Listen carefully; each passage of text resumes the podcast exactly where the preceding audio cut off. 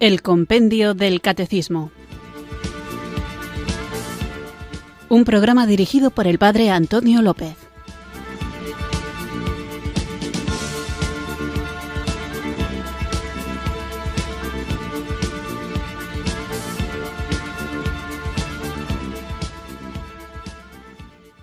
Buenas tardes, queridos oyentes de Radio María. Recibido un cariñoso saludo desde Irurzum, en Navarra, quienes sintonizáis una tarde más esta radio que cambia vidas, esta emisora de la Virgen, Radio María, para escuchar el Compendio del Catecismo, nuestro espacio diario de formación católica en el que, guiados por el libro de El Compendio del Catecismo, vamos profundizando, conociendo nuestra fe, una fe que debemos conocer para poder vivirla, que estamos llamados a compartirla y que, puesto que tenemos que hablar a un mundo que la desconoce, muchas veces nos tocará defenderla. Y hay una actitud, además de conocerla, vivirla, compartirla y defenderla, de la que quizá no hablo nunca, pero que es celebrarla.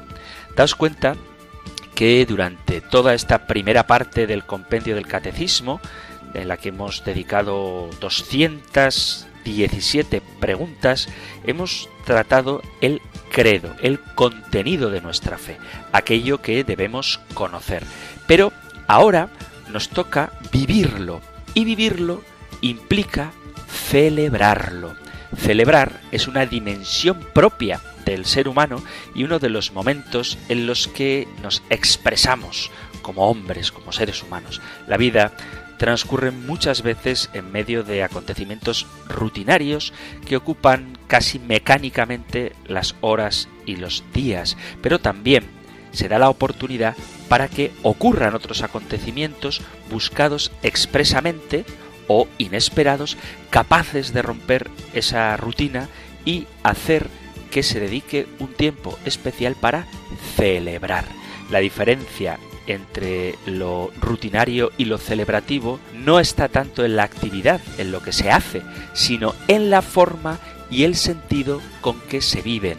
Por ejemplo, comemos todos los días, pero si tú estás celebrando una boda, haces lo mismo de todos los días, comer, pero lo haces de una manera diferente. Y no es tanto por la calidad de la alimentación, sino por la actitud con la que tú estás banqueteando. Son esencialmente significativos los momentos de celebración, no porque sean distintos de los de todos los días, sino porque se viven de una manera diferente. Estoy seguro de que muchos de vosotros escucháis música todos los días, pero cuando hay una celebración, una primera comunión o cuando hay una fiesta en el pueblo, esa música que es la misma de siempre, a lo mejor en directo, pero música es música, se vive de otra manera diferente. Esta realidad tan cotidiana nos ayuda a descubrir el valor de saber detenernos para crear un tiempo distinto al de la rutina diaria, un tiempo para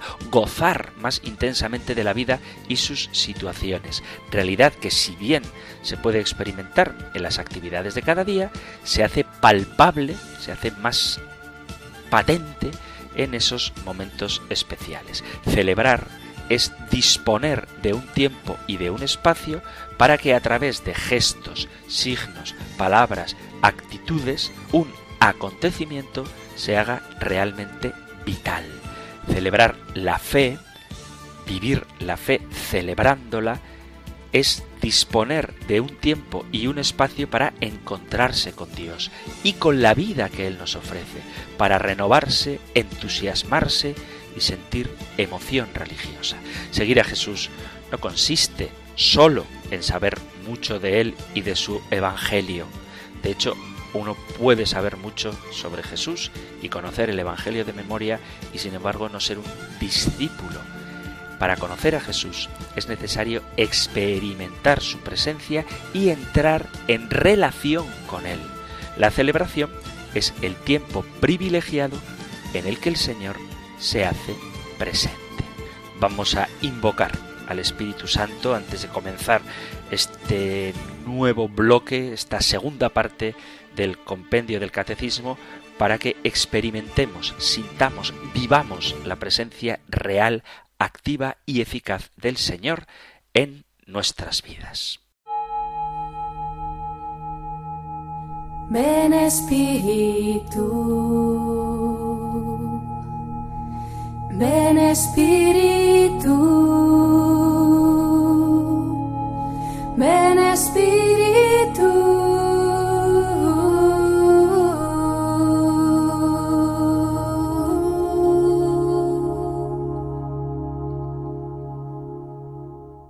Ven Espíritu Santo, ilumíname para que sepa decir las mejores palabras, esas que puedan hacer bien a los demás. Tómame, Espíritu Santo, para que a través de mis gestos se exprese el amor de Jesús y los demás puedan crecer en la amistad que les ofreces. Dame flexibilidad y apertura para que me adapte con sencillez a las necesidades de los otros. Dame un oído atento para escuchar lo que tú me digas a través de ellos fecunda y reaviva los carismas que derramaste en mi vida para cumplir mi misión en el mundo. Guíame, Espíritu Santo, no dejes que confunda el camino, enséñame a discernir para que no me desgaste cuidando la apariencia o buscando fama. No dejes que ponga mi apoyo en falsas seguridades que me alejan de ti. Toca mi interior, Espíritu Santo, para que viva de ti, para que me deje llevar por ti donde quieras, como quieras, cuando quieras, para que mi camino me oriente siempre a ti, para que siempre esté contigo, para que sepa de verdad que sólo en ti está la fuente de la vida. Gracias, Espíritu Santo, porque puedo participar en la construcción del reino de Dios y así puedo crecer en tu amor. Amén.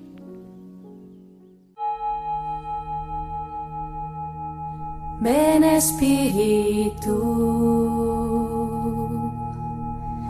ven Espíritu, ven Espíritu.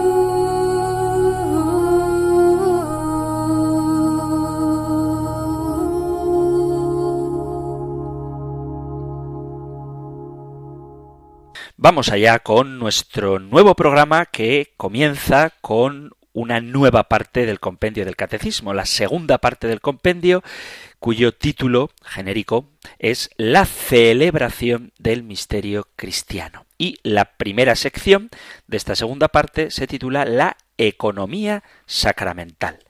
Lo que vamos a tratar hoy lo encontráis en el Catecismo Mayor en los puntos del 1066 al 1070 y nosotros escuchamos ahora la pregunta 218 del compendio del Catecismo. Número 218. ¿Qué es la liturgia? La liturgia es la celebración del misterio de Cristo y en particular de su misterio pascual. Mediante el ejercicio de la función sacerdotal de Jesucristo se manifiesta y realiza en ella, a través de signos, la santificación de los hombres, y el cuerpo místico de Cristo, esto es, la cabeza y sus miembros, ejerce el culto público que se debe a Dios. Vamos a hablar, por tanto, de la liturgia. La liturgia es una forma importantísima de vivir la fe. Acordaos de que casi siempre empiezo el programa recordándonos que tenemos que conocer la fe para vivirla. Bueno, pues hemos hablado del credo para conocer el contenido de nuestra fe. Ahora hablaremos de liturgia para vivir la fe. La fe se vive desde la liturgia, entre otras cosas.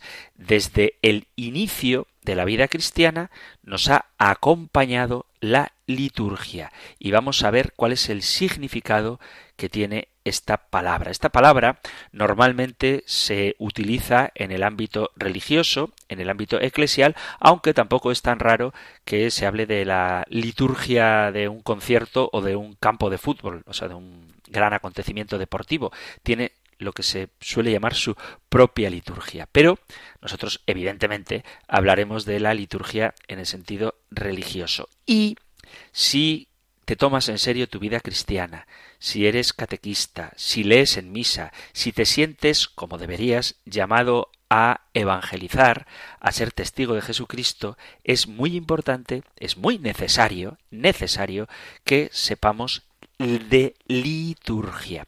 La liturgia, la palabra liturgia, viene del griego liturgia, que significa literalmente la obra del pueblo. Es decir, que la liturgia es lo que el pueblo hace, lo que el pueblo realiza cuando se reúne. Esto sería la palabra liturgia en un sentido amplio, que viene a significar algo así como servicio público.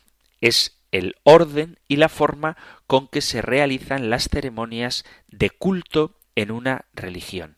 Y también, vuelvo a repetir, se puede utilizar para hacer referencia al ritual de ceremonias o actos solemnes que no son religiosos. Pero eso es la palabra. El concepto de liturgia está relacionado con la democracia griega. En la Grecia antigua, la palabra litúrgica va relacionada con la democracia o la obra del pueblo, la cosa pública, la res pública. La liturgia era lo que guiaba las reuniones humanas en la toma de decisiones políticas. Con el paso del tiempo, el culto al emperador romano y sus aspiraciones en público se fueron estructurando hasta crear un formato preestablecido, algo así como antes de que el rey, el emperador, entre en el recinto, suena la trompeta, todos se levantan, el emperador entra, luego le hacen una reverencia, es decir, se va estructurando, se va dando una especie de protocolo a cuáles han de ser las actuaciones cuando el emperador se acerca, cuando vas a recibir la visita. Esto que en el mundo diplomático está tan establecido.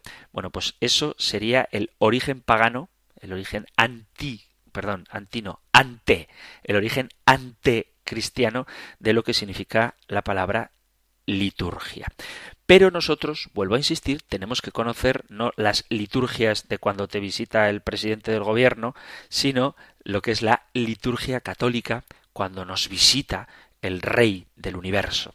Las primeras comunidades cristianas empezaron a llamar liturgia a aquello que hacían cuando se reunían en torno al altar o a aquellos gestos y acciones que se realizaban cuando se reunían para celebrar la fe. Alguno podría pensar que, claro, esto es una como ahora está tan de moda querer desacreditar la religión, dirán, veis, la liturgia lo que ha hecho, y lo acaba de explicar el cura, es copiar las costumbres que tenían los paganos cuando venía el emperador y atribuirlas a Dios. Por lo tanto, la liturgia no está en la Biblia. Pues aquí, en este programa del Compendio del Catecismo, sabéis que nos gusta mucho fundamentar todo lo que está en la Sagrada Escritura y en la revelación, es decir, en la tradición, así que vamos a ver cómo la liturgia sí que está en la Sagrada Escritura. Y me parece muy importante poder hacer esto porque existe una tendencia a la espontaneidad como queriendo rechazar lo establecido. Y es muy bueno, está muy bien, que la gente aprenda a rezar de manera espontánea y privada, dejando que su imaginación o su creatividad le hagan acercarse a Dios del modo que ellos consideren más adecuado. Eso no es algo negativo, salvo cuando esto se hace en detrimento, en menosprecio de la liturgia, de lo establecido, porque hay que distinguir entre la oración pública de la Iglesia y la oración privada de cada uno de los cristianos, aunque se reúnan en comunidad. Es decir, si yo me reúno con 50 amigos para hacer una oración inventada por mí, esa oración, aunque estemos 50, es oración privada. Sin embargo, aunque yo me reúna con dos personas o incluso aunque esté solo celebrando la Santa Misa, esa es oración litúrgica y es por tanto oración de toda la Iglesia. Por lo tanto, vamos a ver cómo sí que en la Sagrada Escritura se habla de que hay lugares, hay actividades, hay fiestas y celebraciones, hay un calendario y hay, en definitiva, una liturgia con la que hay que ser honestos y a la que hay que ser fieles. Hay una relación intrínseca entre la liturgia y la Biblia. Desde sus orígenes, la Biblia y la tradición litúrgica judía y cristiana están estrechamente entrelazadas y el reconocimiento de esta simbiosis, de esta relación mutua, proporciona la clave para interpretar los textos bíblicos y también los grandes actos litúrgicos, no sólo en el Nuevo Testamento, sino también en el Antiguo Testamento, la liturgia es el lugar donde se cristalizan las tradiciones bíblicas. Y esto tiene consecuencias para leer, estudiar la Biblia y también para la formación de los fieles y agentes pastorales, quienes se sienten implicados en la tarea de la evangelización, y para la vivencia cristiana. A pesar de que puede parecer que hay origen pagano en algunos de los componentes de la Biblia o de la celebración litúrgica, lo cierto es que, por supuesto, la Biblia y las celebraciones pertenecen al espacio-tiempo de lo sagrado. Los libros bíblicos en el judaísmo, que se iniciaron en el siglo V antes de Cristo, en los círculos sacerdotales, en función de las celebraciones en el segundo templo y en las sinagogas, hicieron la práctica de la lectura el centro del culto.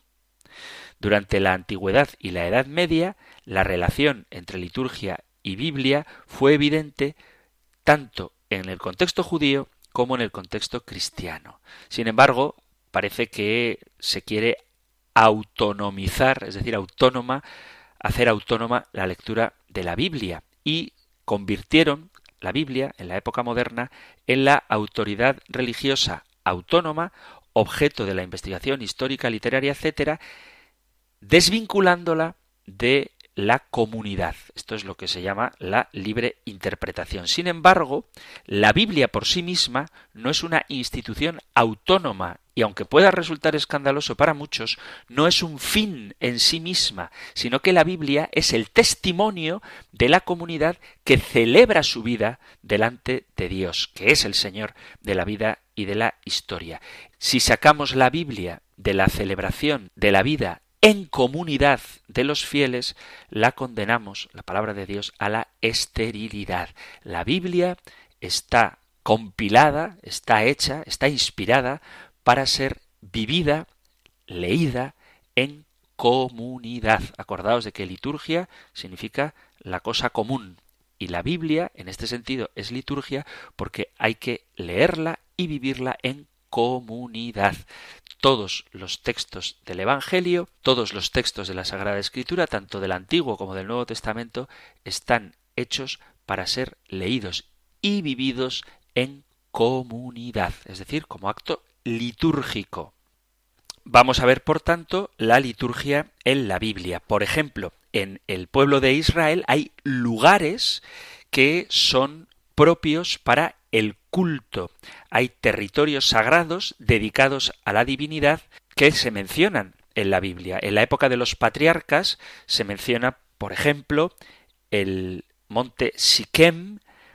En el Génesis, en el capítulo 12, versículos 6 y 7, dice, y Abraham atravesó el país hasta el lugar sagrado de Siquem, hasta la encina de Moré.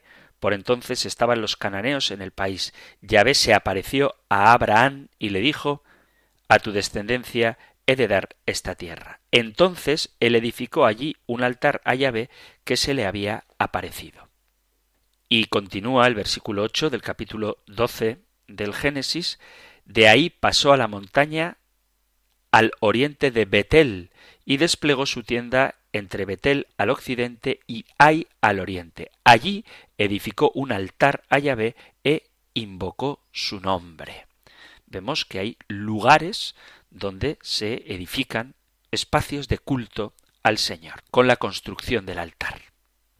Lo mismo hace Abraham en la encina de Mambré. Dice capítulo 13 del Génesis, versículo 18, y Abraham vino a establecerse con sus tiendas junto a la encina de Mambré que está en Hebrón y edificó allí un altar a Yahvé. O la zona, la región de Beersheba. Dice Génesis 21 a partir del versículo 22, sucedió por aquel tiempo que Abimelech, junto con Picol, capitán de su tropa, dijo a Abraham, Dios está contigo en todo lo que haces. Ahora pues, júrame por Dios, aquí mismo, sin mentir, y tanto a mí como a mis hijos y a mis nietos, que la misma benevolencia que he tenido para contigo, la tendrás tú para conmigo y con el país donde te hemos recibido como huésped. Abraham dijo, lo juro. Entonces Abraham se quejó a Abimelech con motivo de un pozo que habían usurpado los súbditos de Abimelech, y dijo Abimelech, no sé quién ha hecho eso, ni tú me lo habías notificado, ni yo había oído nada hasta hoy. Abraham tomó unas ovejas y vacas, se las dio a Abimelech e hicieron los dos un pacto. Abraham puso siete corderas aparte. Dijo Abimelech a Abraham, ¿Para qué son esas siete corderas que has apartado? Dijo, estas siete corderas las vas a aceptar de mi mano para que sirvan de testimonio de que yo he excavado este pozo. Por eso se llamará a aquel lugar Berseba, porque aquí juraron ambos. Hicieron pues el pacto en Berseba. Luego levantándose Abimelech y Picol, capitán de su tropa, se volvieron al país de los filisteos. Hay un lugar concreto que tiene una significación especial porque ahí es donde se hizo el pacto. Así que en el tiempo de los patriarcas hay espacios, hay lugares que son considerados sagrados. Después, en el tiempo del Éxodo, el lugar sagrado por excelencia será la tienda, el santuario, el lugar del encuentro, la tienda del encuentro o de la reunión, lugar del encuentro del pueblo, pero que luego fue visto como el lugar del encuentro con Dios, donde incluso, como dice el Éxodo capítulo 33 versículo 11, Dios habla a Moisés cara a cara. Y allí en la tienda del encuentro, Moisés actúa como intermediario entre Dios y el pueblo. Es el lugar de los oráculos, es la morada que sugiere la presencia de Dios en medio de las tiendas de su pueblo mientras le acompañaba por el desierto. La presencia de Dios es reconocida por la nube oscura que desciende sobre la tienda. Y confluye con la tradición de la tienda la veneración del arca en la que Moisés guardaba las tablas de la ley. Dice el libro del Éxodo en el capítulo 31, versículo 18, después de hablar con Moisés en el monte Sinaí, le dio las dos tablas del testimonio, tablas de piedra escritas por el dedo de Dios. En el capítulo 25, versículo 16, dice del Éxodo, en el arca pondrás el testimonio que yo te voy a dar. Y en el capítulo 40, también del Éxodo, en el versículo 20, dice así, luego tomó el testimonio y lo puso en el arca. Puso al arca los varales y sobre ella colocó el propiciatorio en la parte superior. En el Deuteronomio se conserva la memoria del arca original que contenía sólo las tablas de la ley y la llamada arca de la alianza. Dice Deuteronomio capítulo 10 versículo a partir del primero. Yahvé me dijo entonces, labra dos tablas de piedra como las primeras y sube donde mí a la montaña. Hazte también un arca de madera. Yo escribiré en las tablas las palabras que había en las primeras que rompiste, y tú las depositarás en el arca. Hice un arca de madera de acacia, labré dos tablas de piedra como las primeras, y subí a la montaña con las dos tablas en la mano. Él escribió en las tablas lo mismo que había escrito antes, las diez palabras que Yahvé había dicho en el monte de en medio del fuego el día de la asamblea, y Yahvé me las entregó.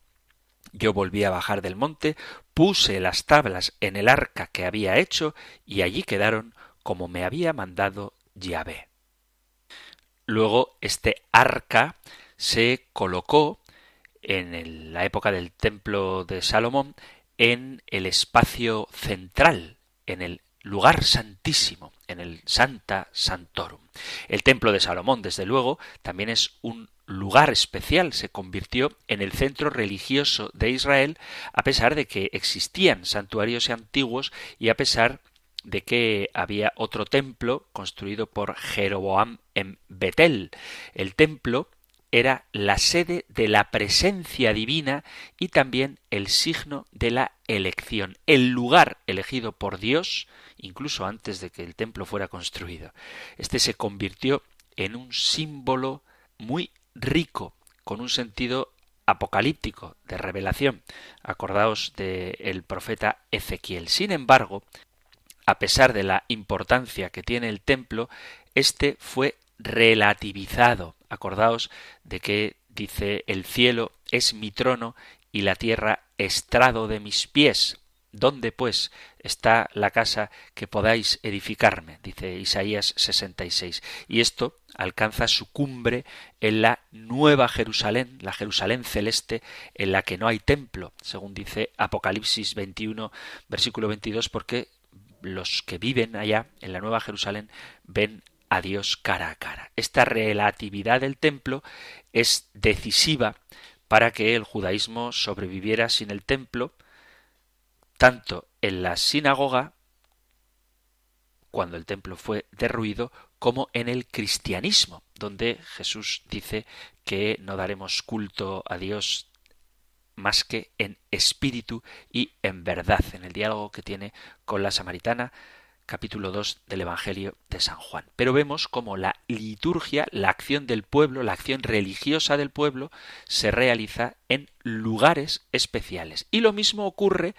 con las actividades cultuales. Es muy importante que entendamos el valor que tienen los sacrificios que dejan una huella también en la liturgia cristiana. El sacrificio es el principal acto de culto en Israel y se llevaba a cabo en el altar el altar, que era una plataforma hecha de piedra natural, que tenía una rejilla para los sacrificios quemados y un surco por donde escurría la sangre. El nombre común para los sacrificios era lo que sube, la víctima que sube al altar o la ofrenda que sube hasta Dios. La palabra griega para traducir este lo que sube es holocauston que se refiere principalmente a los sacrificios que eran consumidos por el fuego del altar. El carácter de donación libre a Dios, de entregarse a Dios, no en un sentido mágico, sino como una donación que hacemos al Señor, está muy acentuado en el libro, sobre todo del Levítico. A menudo se entiende como una retribución a Dios por sus dones, como un acto de agradecimiento y acción de gracias, en griego, se dice Eucaristía. Y esto se muestra especialmente en la efusión de la sangre sobre el altar, porque para la cultura judía la sangre es la vida y la vida pertenece a Dios. En rituales posteriores se acentúa mucho el regalo, darle a Dios un alimento o una libación que acompaña al holocausto.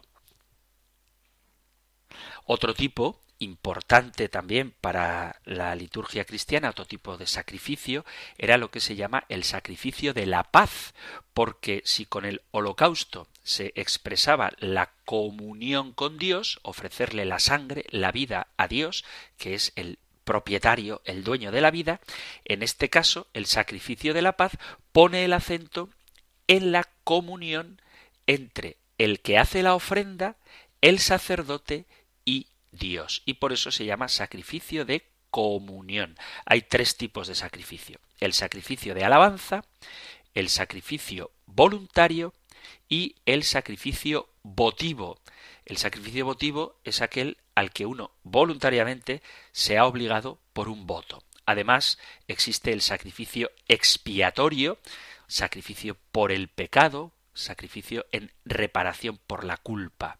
Y este tipo de sacrificios aparece también mucho en el libro del Levítico y es muy importante para la teología en el Nuevo Testamento que alcanza su plena comprensión cuando valoramos el sacrificio de expiación.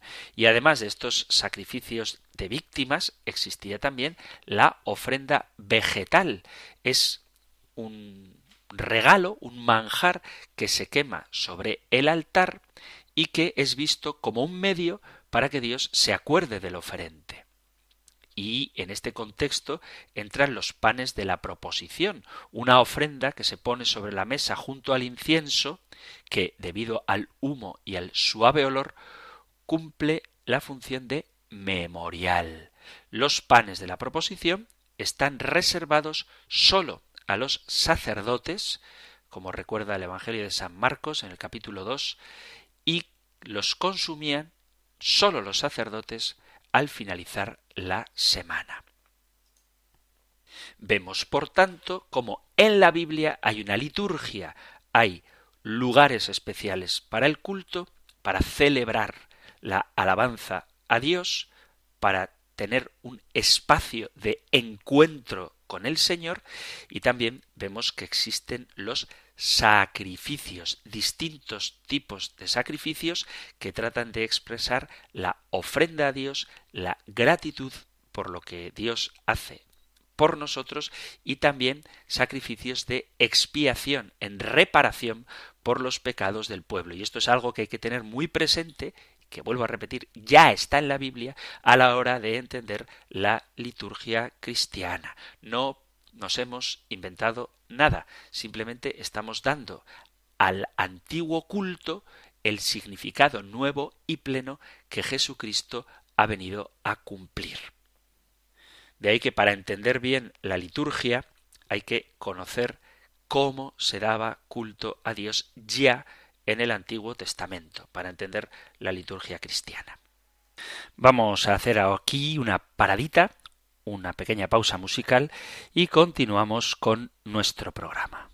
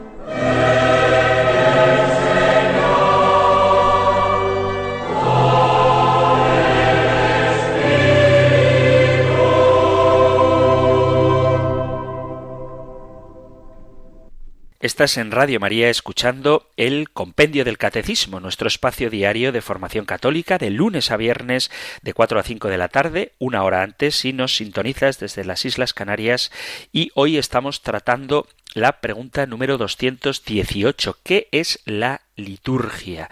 Estoy hablando de la importancia que tiene y cómo la liturgia es la oración del pueblo y que ésta no es un invento, sino que ya en el Antiguo Testamento aparece cómo hay lugares y cómo hay formas de culto que son especiales, las propias del pueblo de Israel. Y esto me parece fundamental, sobre todo a la hora de darnos cuenta de la importancia que tiene estar formados en liturgia y no minusvalorar algo que es tan apreciado por Dios, puesto que Dios se ha revelado a su pueblo. Y aunque ciertamente la oración personal es importante, la oración litúrgica todavía lo es más, si cabe.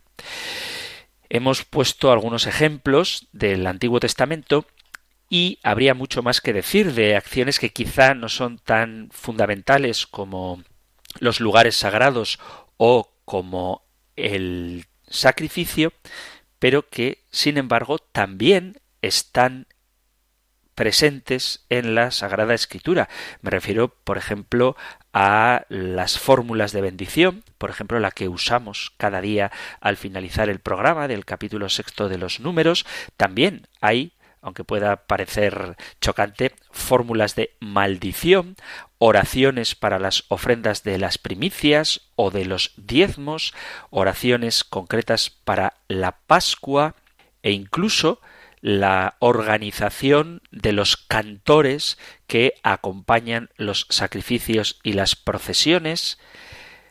Los salmos, en este sentido, tendrían un papel fundamental para comprender cómo existe una naturaleza colectiva y litúrgica también en los cantos, y estoy hablando del Antiguo Testamento. Los salmos nos informan sobre el uso litúrgico que de ellos se hacen, a pesar de la variedad de géneros literarios, nos recuerdan orando, cantando, lo que otros textos bíblicos exponen de manera narrativa. Hay ritos de purificación y ritos de consagración, hay muchas fiestas y celebraciones que se hacían ordinariamente en el templo, el holocausto diario, el sacrificio de la luna nueva, la fiesta del sábado.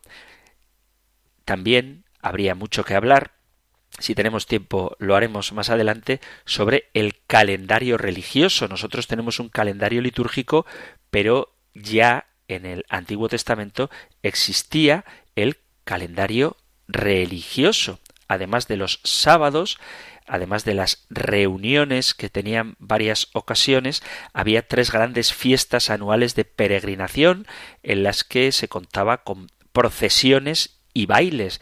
La fiesta de los ácimos, la fiesta de la siega, la fiesta de las semanas y la fiesta de la Pascua.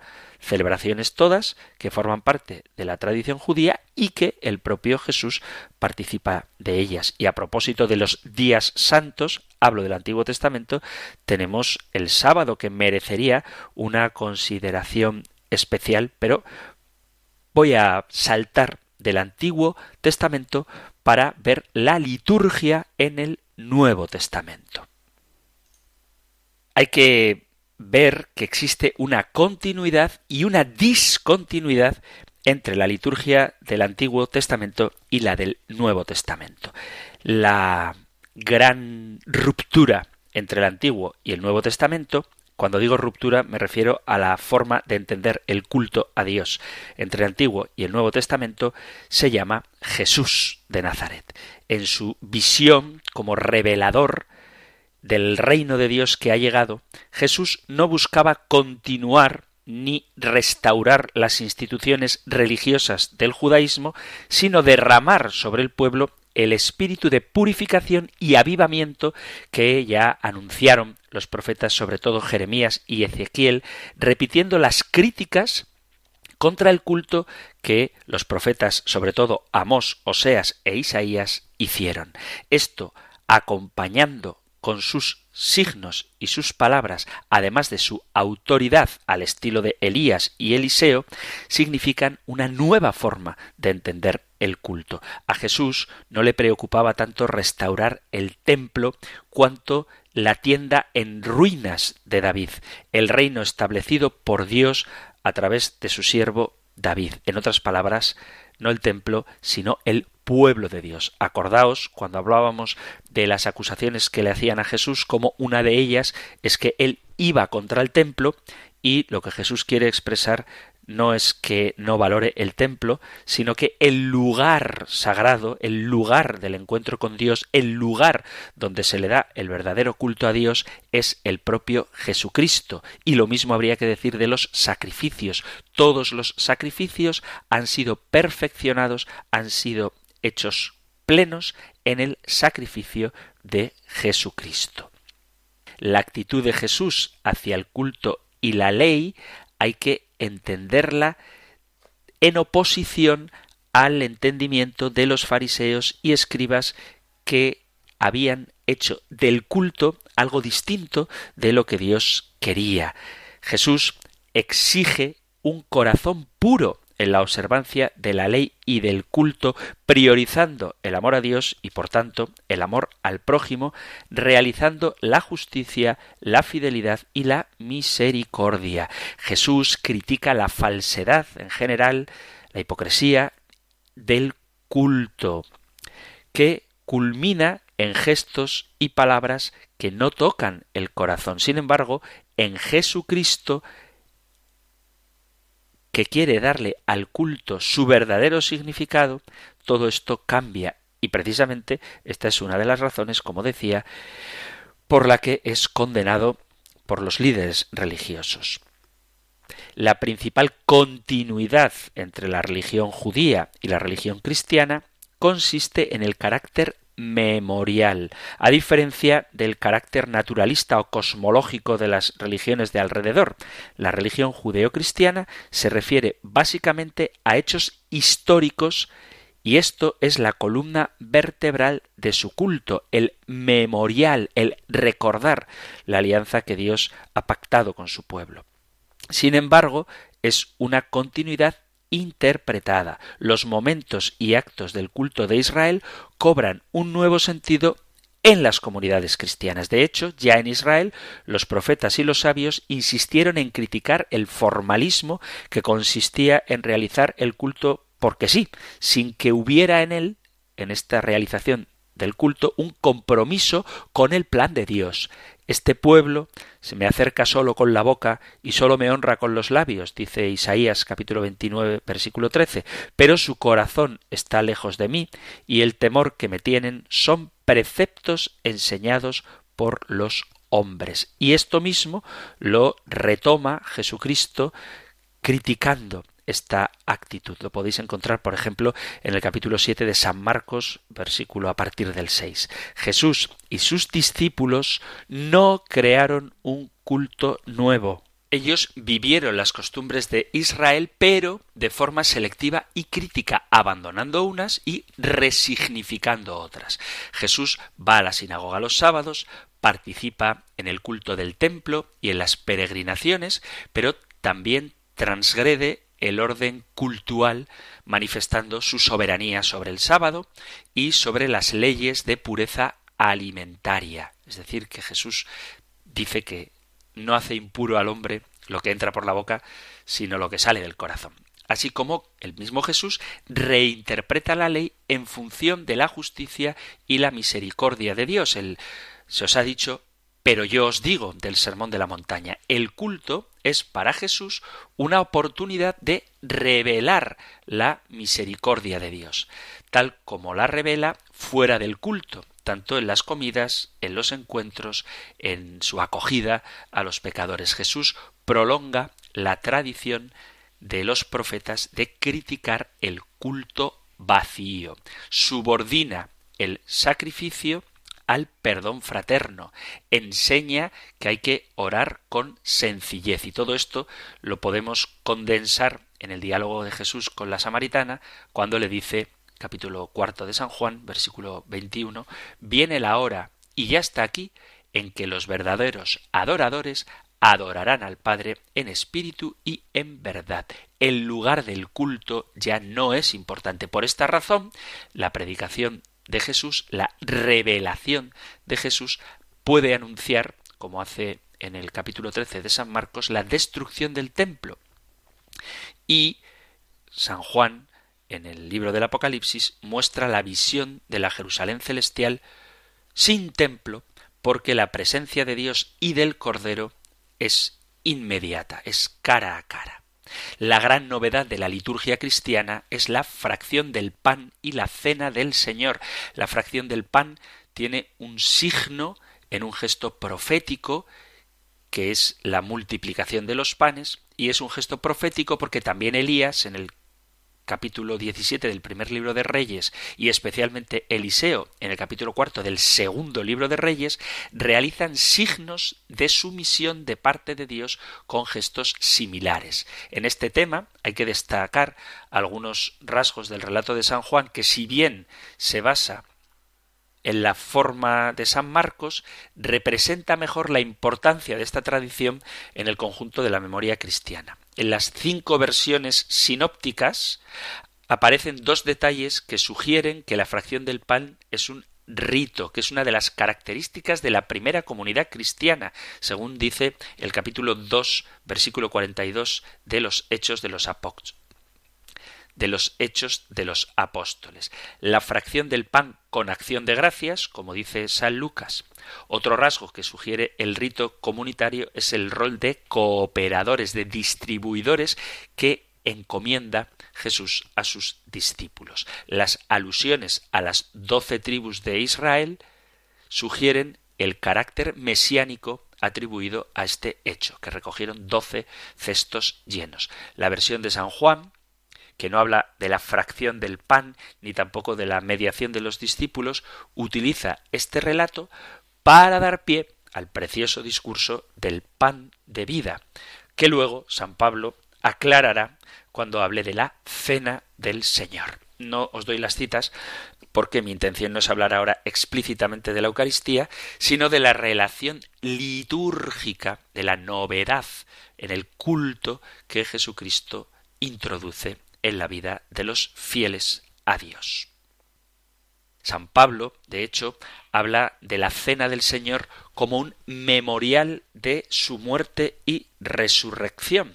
Los evangelios sinópticos, Mateo, Marcos y Lucas, hablan de esta cena muy extensamente y el contenido específico del memorial es la muerte de Jesús vista como un presagio de su regreso en la gloria escatológica. Y esta dimensión escatológica aparece también muy clara, sobre todo en el Evangelio de San Lucas, donde dice que no volverá a beber del cáliz hasta que lo beba en el reino celestial. Además, la cena del Señor tiene un elemento de sacrificio, porque hay una referencia muy clara a la alianza del capítulo 24 del Éxodo. Esta es mi sangre de la nueva alianza. Y San Mateo dice que se hace para el perdón de los pecados. Es decir, que hay un elemento expiatorio, sacrificial de la Eucaristía. Y además una dimensión universal, que se entrega por vosotros, por muchos, en el sentido de que es un sacrificio de comunión. Aunque es verdad que el Evangelio de San Juan no tiene las palabras de la consagración, se vincula esta, la Eucaristía, con la multiplicación de los panes, el pan de vida, y parece unir en la muerte de Jesús la referencia al Cordero que quita el pecado del mundo, que dice el propio San Juan en su Evangelio en el capítulo 1, poniéndolo en boca de San Juan Bautista. Él es el Cordero Pascual Y en las cartas de San Juan, por ejemplo, en su primera carta, en el capítulo 2, se habla de Jesús como la víctima de expiación. Y es San Pablo quien utiliza el lenguaje sacrificial de los sacrificios para hacer comprensible la obra de Jesús. También la carta a los hebreos describe, sobre todo para una comunidad judía y sacerdotal, la vida y la muerte de Jesús a través de una relectura de toda la tradición sacrificial del Antiguo Testamento. Por lo tanto, todos los sacrificios de la antigua alianza quedan concretados, renovados y plenificados en el sacrificio de Jesucristo en la celebración litúrgica de la Eucaristía. Vemos, por tanto, cómo la liturgia está en la Sagrada Escritura y, de hecho, gran parte de los textos litúrgicos son extraídos de la palabra de Dios. La oración dominical, que ocupa el centro de la oración litúrgica, el Padre Nuestro, está en la palabra de Dios. Toda la Eucaristía está en la palabra de Dios. Los sacramentos, que lo veremos, están también en la palabra de Dios. La liturgia sagrada busca la trascendencia, busca el contacto con Dios, busca lo que está más allá del hombre mismo y lo traslada de esta realidad a otras realidades supremas y superiores. Sigue siendo la obra del pueblo, es decir, es lo que el pueblo obra en su relación con Dios. Lo que hace la liturgia sirve para reafirmar lo que se cree, enseñándolo desde la práctica y cumpliendo también una función pedagógica. Por eso hay que ser fieles a la liturgia, que abarca a toda la humanidad, porque hay lugares, hay tiempos, los tiempos litúrgicos, las horas, los días de la semana, el domingo, hay momentos, hay colores, hay actitudes corporales, hay silencios, hay palabras, hay gestos, hay símbolos. En definitiva, es una experiencia humana que abarca toda la creación en orden a la relación con Dios. La liturgia es la forma como el pueblo manifiesta la creencia religiosa, el rito que celebra el pueblo reunido. La liturgia es la respuesta del hombre como pueblo, como comunidad, como pueblo convocado por Dios, la respuesta del hombre a Dios. Queridos amigos, queridos oyentes, hemos llegado al final del tiempo para nuestro programa de hoy. Si os ha quedado alguna duda con respecto a que la liturgia no está en la Biblia, pues me la hacéis llegar para que incida más en este tema que me parece muy interesante porque la vida de la Iglesia, la vida del pueblo de Dios se expresa de manera muy agradable a Dios precisamente en la liturgia. Seguiremos hablando de ella porque, como digo, es la forma más agradable de darle culto a Dios. Lo veremos en el próximo programa. Ahora os recuerdo que Radio María está encantada de sentir a sus oyentes cerca y por eso pone a vuestra disposición dos medios para que podáis enviar vuestras preguntas, vuestros comentarios, vuestras sugerencias, vuestros testimonios, todo lo que queráis compartir. Podéis hacerlo en el correo electrónico compendio arroba radiomaria.es, compendio arroba radiomaria.es o en el número de teléfono para WhatsApp 668 594 383 668 594 383. Terminamos recibiendo la bendición que aparece en la Sagrada Escritura, que es litúrgica, es del pueblo o para el pueblo que Moisés le dio a Aarón para que con ella bendijera a sus hijos. El Señor te bendiga y te guarde, el Señor ilumine su rostro sobre ti y te conceda su favor, el Señor te muestre su rostro y te conceda la paz. Muchísimas gracias por estar ahí, gracias por escuchar el compendio del catecismo y si queréis, volveremos a encontrarnos en un próximo programa. Un fuerte abrazo.